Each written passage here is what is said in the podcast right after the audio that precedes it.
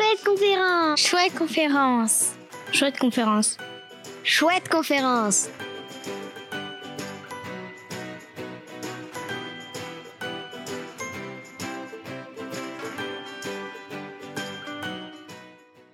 Bah, en fait, le nom gaulois, j'ai appris qu'en fait, il venait. euh, enfin, les Romains, ils disaient que les Gaulois, c'était qu'ils étaient euh, prétentieux, qu'ils se pavanaient. Du coup, ils disaient coq, qu'ils disaient gallus en latin, et de gaulois. Donc, ici. Du coup, ça a donné gaulois. Voilà. Donc les Gaulois, ils chantaient sur leur tas de fumier. Mais où vivaient-ils? Les Gaulois font partie de la famille des Celtes. Et les Celtes ont occupé à peu près tout ce qui est l'Europe médiane, avec euh, l'Europe méditerranéenne, où vous avez des civilisations comme les Grecs, les Romains, les Égyptiens, les, Phéniciens, etc. Et en Europe du Nord, eh ben, les Scandinaves, hein, qui vont donner euh, naissance quelques siècles plus tard aux Vikings, et qui vont, euh, eux, bien sûr, vouloir descendre un peu plus bas, plus au sud, parce qu'il fait meilleur. Le domaine celtique est quand même un domaine extrêmement étendu. Alors, c'est pas un pays, hein, euh, c'est toute une série de, petits pays, de petites nations, qui des fois font des alliances et d'autres fois se battent entre eux. Alors, plus précisément au niveau de la France, pratiquement toute la, toute la Gaule euh, correspond au territoire euh, actuel de la France, avec en plus quand même toute la partie belge, hein, le Benelux, donc euh, la, Belgique et euh, le Luxembourg. Et puis la Gaule Belgique, jusque, jusqu'à la Seine, euh, et donc prenez aussi euh, euh, les Hauts-de-France, euh, donc le Nord-Pas-de-Calais, la Picardie, alors que euh, nous, à Rennes, ici, là, on est dans le domaine de la Gaule celtique. Je suis heureuse de vous retrouver pour le premier podcast des chouettes conférences de la saison. Je suis sûre que vous connaissez tous la célèbre bande dessinée qui raconte les aventures d'Astérix et d'Obélix et de leur village gaulois. Mais vous savez, vous, qui étaient les Gaulois? Je veux dire, qui étaient-ils vraiment? À quelle époque vivaient-ils? Est-ce que le village gaulois, qui résiste encore et toujours à l'envahisseur, a vraiment existé? Et surtout, la question que l'on se pose tous, les Gauloises et les Gaulois mangeaient-ils du sanglier? La première chouette conférence de la saison a accueilli au champ libre Patrick Maguère, responsable archéologique à l'INRAP. Alors l'INRAP, c'est l'Institut national de recherche archéologique préventive. Cela veut dire que Patrick Maguère est un grand spécialiste de l'époque gauloise. Mais d'abord, c'est quoi un archéologue? Vous savez, vous? Oui, un archéologue, c'est euh, c'est quelqu'un qui fait des fouilles pour chercher euh, tout ce qui peut appartenir au passé. Souvent, ils peuvent trouver des fossiles. C'est par exemple des vades, des choses anciennes. Et qu'ils trouvent qui peut appartenir à des Gaulois, par exemple. Et euh, à des Gaulois et à plein. Et même avant ou après? C'est quelqu'un qui fait des fouilles archéologiques et qui cherche des ossements, euh, des recherches de civilisations antiques. Par exemple, les Égyptiens, ils ont découvert, bon ça c'est un peu plus facile, mais les hommes préhistoriques, euh, les dinosaures. Puis aussi, ils doivent analyser les éléments pour savoir d'où ça vient, d'où ça date, euh, et reproduire les, po- les époques avant. Donc euh, l'archéologie, contrairement aux historiens euh, qui travaillent sur les textes, euh, les archéologues vont travailler sur les traces qui, sont, dans le sous-sol, dans le sol, même des fois hors du sol, hein, quand il y a quelques ruines. Et donc ça ces traces correspondent à quoi? Bah, À des murs, à des fosses, à des fossés, et puis aussi à tous les objets que les gens ont jetés parce qu'ils étaient cassés, donc les objets du quotidien. Donc euh, le travail de l'archéologue, c'est finalement euh, de fouiller les poubelles hein, euh, pour comprendre comment vivaient les gens autrefois. Alors du coup, on creuse d'abord avec la pelleteuse, hein, Alors, j'imagine. oui. hein, voilà. Alors le, le principe, effectivement, euh, c'est d'enlever toute la terre végétale. Donc c'est c'est la couche qui est vraiment euh, sur laquelle on marche, hein, qui a été labourée, qui a été remaniée. Les animaux ont creusé dedans, les arbres ont poussé euh, dans cette couche. Donc elle est, elle est très perturbée. On ne retrouve plus les traces parce qu'au cours des millénaires, voilà, ça a été très mélangé. Donc on va enlever juste cette couche et dessous, à 30 cm de profondeur, eh bien on retrouve toutes les traces qui sont euh, en profondeur dans le sol et euh, qui nous permettent euh, d'apprendre plein de choses sur, sur, sur les gens qui étaient là avant nous. Alors parfois, vous voyez, on va passer de la pelleteuse à l'aspirateur. Donc on a plein d'outils différents. Hein, on peut utiliser des pinceaux, on peut utiliser des pelles, des pioches. voilà, on n'est pas toujours avec le pinceau et la petite spatule. Parfois, on va, on va avec, on travaille avec des très gros engins, hein, des, pelles mécaniques qui font 20 tonnes. Hein, donc c'est pas pas des petits jouets. En fait, Patrick Maguire, c'est un peu comme un Indiana Jones des temps modernes, à la recherche d'un temps gaulois. Il a peut-être découvert les traces du village d'Astérix. Vous savez, les toits en chaume, les sangliers, la forêt, non? Ils vivent dans une campagne avec un paysage qui ressemble beaucoup euh, au paysage qu'on connaît actuellement, c'est-à-dire un paysage bocagé, donc avec des haies, des petites parcelles cultivées, délimitées par, euh, par des haies, des talus. Euh, voilà. Et puis avec quand même quelques emplacements où il y a des forêts, hein, puisqu'il faut quand même euh, du bois, des arbres, et puis les forêts sont, importantes aussi pour la faune sauvage. Mais vous voyez que euh, les Gaulois vont habiter, eux, dans, ce qu'on appelle, nous, des établissements ruraux, mais qui sont des fermes, hein, tout simplement, des endroits où on cultive la terre et où on élève des animaux, et, qui euh, sont donc délimités par ces fameux fossés, avec ces talus, et dans lesquels on trouve toutes sortes de bâtiments, des maisons, des greniers pour stocker les céréales, les récoltes, des étables, des granges, etc. Et puis, on avait euh, quand même également des grands domaines euh, qui, étaient, euh, qui étaient la propriété de très grands aristocrates, des nobles, très très, riches. Cet exemple-ci, c'est une restitution d'un site qui a été fouillé près d'Orléans, qui fait 20 hectares de superficie. Alors 20 hectares, ça ne vous parle pas, je suppose, mais 30 terrains de foot, ça vous parle peut-être un peu plus. Ah Donc c'était vraiment la, superficie de la totalité de la ferme. Alors imaginez une ferme de, qui fait 30, euh, 30, terrains de foot avec des bâtiments, des grands bâtiments, et puis surtout un endroit où vivait l'aristocrate et sa famille dans cet enclos, et puis un second enclos avec tout le long de l'enclos des, euh, des, des maisons euh, dans lesquels vivaient euh, les gens qui travaillaient sur ce domaine. Donc ça peut être des paysans, mais aussi des forgerons, euh, etc., des potiers. Et puis il y avait aussi des villes à l'époque gauloise, bien entendu. Alors les villes commencent à se développer vraiment à la fin de l'époque gauloise, alors 3e siècle avant Jésus-Christ à peu près. alors on a des villes qui sont des regroupements d'artisans. Ces artisans vont faire quoi? Ben, Ils vont se regrouper là où ils peuvent vendre leurs marchandises.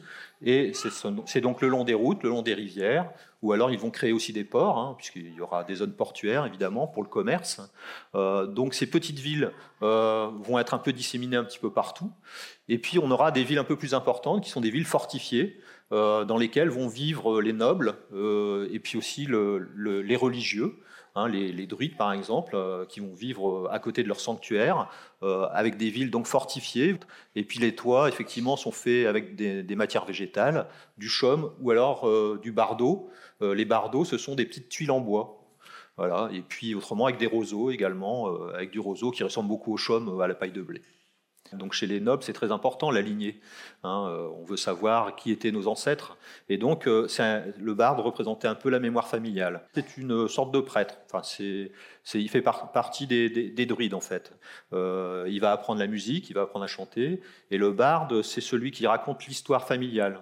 Et alors, comment on fabriquait ce fameux sel qu'on utilisait avec ce... Ah bah, des petits objets hein, qui ne payent pas de mine, hein, et qui sont en fait ce qu'on appelle des objets à sel, et euh, qui sont les témoins euh, d'une technique de fabrication de sel qu'on n'utilise plus aujourd'hui, euh, parce que aujourd'hui on a les marais salants. Les marais salants n'arrivent qu'à l'époque romaine, et surtout se développent au Moyen Âge d'ailleurs.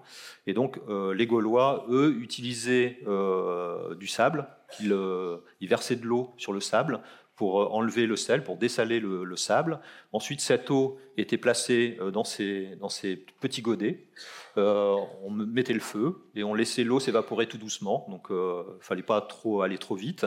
Et au fur et à mesure que le sel se déposait, on remettait un peu d'eau saumurée, hein, pour le coup, et jusqu'à remplir complètement ces petits objets de sel. Et une fois qu'on avait ce pain de sel, hein, c'est un peu comme euh, les sucres que vous utilisez euh, euh, le matin pour mettre dans votre café, une fois que vous avez ce pain de sel, vous cassez, les objets étaient cassés, on récupérait le pain de sel et c'est ce pain de sel qu'on vendait.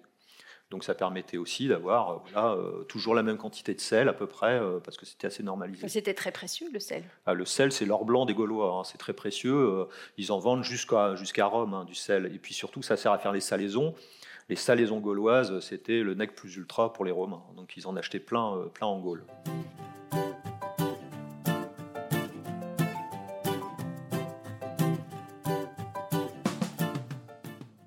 Est-ce que c'est vrai que Vercingétorix a inventé la tactique de la terre brûlée? Bah oui, c'est vrai qu'il a utilisé la tactique de la terre brûlée, tout à fait. Et c'était pour empêcher les, les Romains d'avancer et de, de récupérer les récoltes des Gaulois. Alors ils n'ont pas tous, euh, ils l'ont pas tous fait la, la ta- tactique de la terre brûlée. Tu vois, à Bourges par exemple, les, habitants ont refusé de brûler la ville et du coup, bah, elle a été brûlée par les Romains. Voilà. Mais ils ont d'abord pillé la ville. Mais effectivement, c'était une tactique que Vercingétorix a mis en place. Il y avait des voitures, euh, des voitures euh, un peu comme dans l'ancien temps quand on est avec les Gaulois. Alors il y avait des véhicules euh, qui étaient traînés par des, chevaux. Il y avait des chars en fait. Donc des chars à deux roues. Alors d'abord ils avaient quatre roues avant. Et après ils ont fait des chars à deux roues parce que c'était plus mobile. Et donc euh, bah, ça servait aussi bien aux femmes qu'aux hommes. Il y a des femmes qui se faisaient enterrer avec leur, euh, leur char. Alors c'est comme si aujourd'hui on se faisait enterrer avec sa voiture. Est-ce que les Gaulois, ils buvaient vraiment de la cervoise? C'est une bonne question. Ouais, ils, boivent de la bière, alors ça s'appelle de la corma ou de la cervoise aussi, euh, qui est aussi une sorte de bière en fait. Donc voilà, ils, ils boivent aussi de l'hydromel.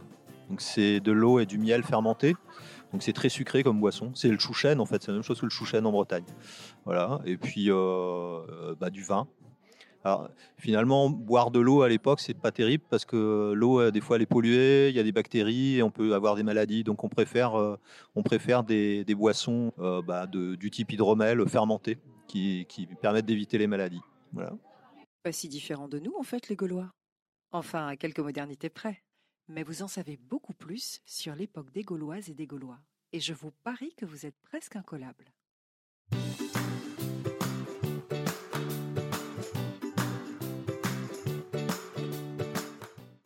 Euh, bah, j'ai appris que euh, les lapins n'étaient pas chassés, donc j'étais plutôt assez surprise. Astérix Obélix, ils ont des tresses, euh, des, bah, les cheveux ne sont pas coupés, alors que les Gaulois, j'ai appris aujourd'hui qu'ils bah, avaient les cheveux coupés et qu'ils faisaient attention à ça. C'était impressionnant comment ils faisaient du sel et des lampes de torche.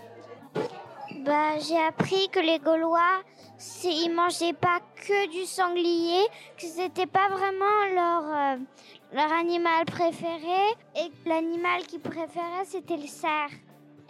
Et aussi euh, qu'ils vivaient à la campagne. Alors, bah, moi, j'aimerais bien savoir si vous avez changé d'avis par rapport à la question du début. Est-ce que vous vous en rappelez? Sortez vos petits cartons. Après tout ce qu'on a dit, est-ce que vous pensez que les Gaulois vivaient au milieu de la forêt? Un, deux, trois. Beaucoup d'entre vous pensent qu'effectivement, les Gaulois ne vivaient pas complètement au milieu de la forêt. Bah, oui. Il n'y a, il y a pas, pas tant que ça de forêt en fait. hein, en Gaule. Il n'y a pas beaucoup plus de forêt qu'aujourd'hui. Euh, donc euh, ils vivent quand même plutôt dans la campagne, au milieu des champs. Et, et voilà, Et dans- parfois aussi un petit peu au milieu des villes. Oui, voilà. Euh, ils, vivaient, dans des chaumes, des chaumières. Euh, bah, ce qu'ils exerçaient comme métier, c'était tonneliers, certains, tisseurs, euh, ou alors les personnes, euh, les personnes des agriculteurs, les personnes qui faisaient le vin. Je pense que le village qui a résisté a également résisté, mais pas de la même manière, pas avec la potion magique. Et que effectivement, bah, César, bah, il a effectivement envahi la Gaule. Comme euh, par exemple euh, qu'il y avait un Gaulois qui était capable de manger plusieurs sangliers entiers, c'est totalement impossible. On ne peut pas avaler, l'estomac n'est pas assez grand. Une côte de paille. Une côte de maille La côte de paille, bah, c'est grand paille et la côte de maille, c'est en fer. Ah, au tout début, c'est il y a eu la guerre entre les Gaulois et les Romains. La première qu'on s'est vraiment rappelé, c'est à Gergovie où les Gaulois avaient gagné. Et il y a eu après celle d'Alésia, à Alésia. Euh, je crois que c'était un hippodrome. Et après, on, parlait de gallo-romains. Et euh, après, ben, il y a eu la chute de l'Empire romain quand ils avaient gagné avec les barbares. Et après, on en a moins parlé du coup.